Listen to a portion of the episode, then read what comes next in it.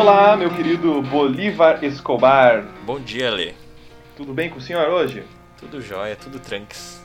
Ai, que bom. Tô feliz por isso.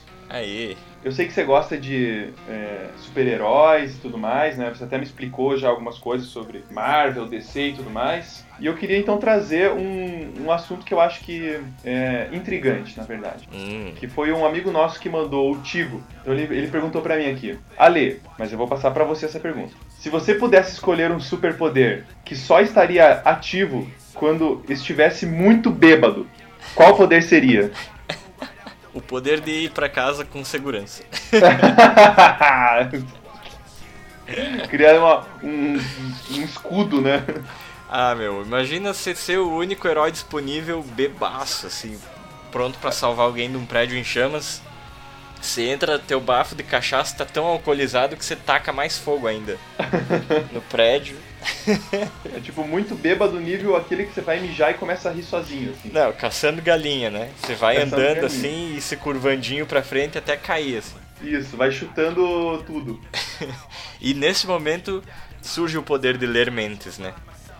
então, Você já tá ouvindo vozes ali de bêbado e daí tu começa a ouvir as pessoas pensando, saca? E todas pensam a mesma merda. Olha como esse cara tá bêbado.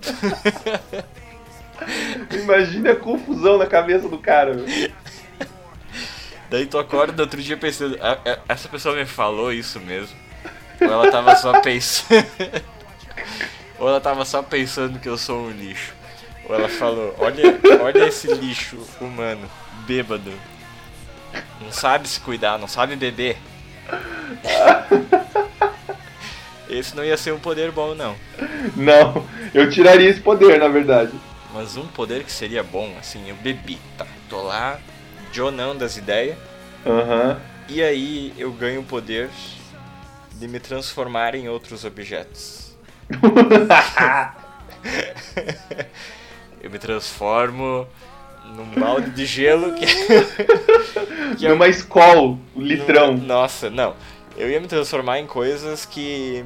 que disfarçassem a minha bebedeira, né? Tipo num vaso de samambaia. Ninguém vai olhar pra uma planta assim e vai pensar, olha só que manguaceiro.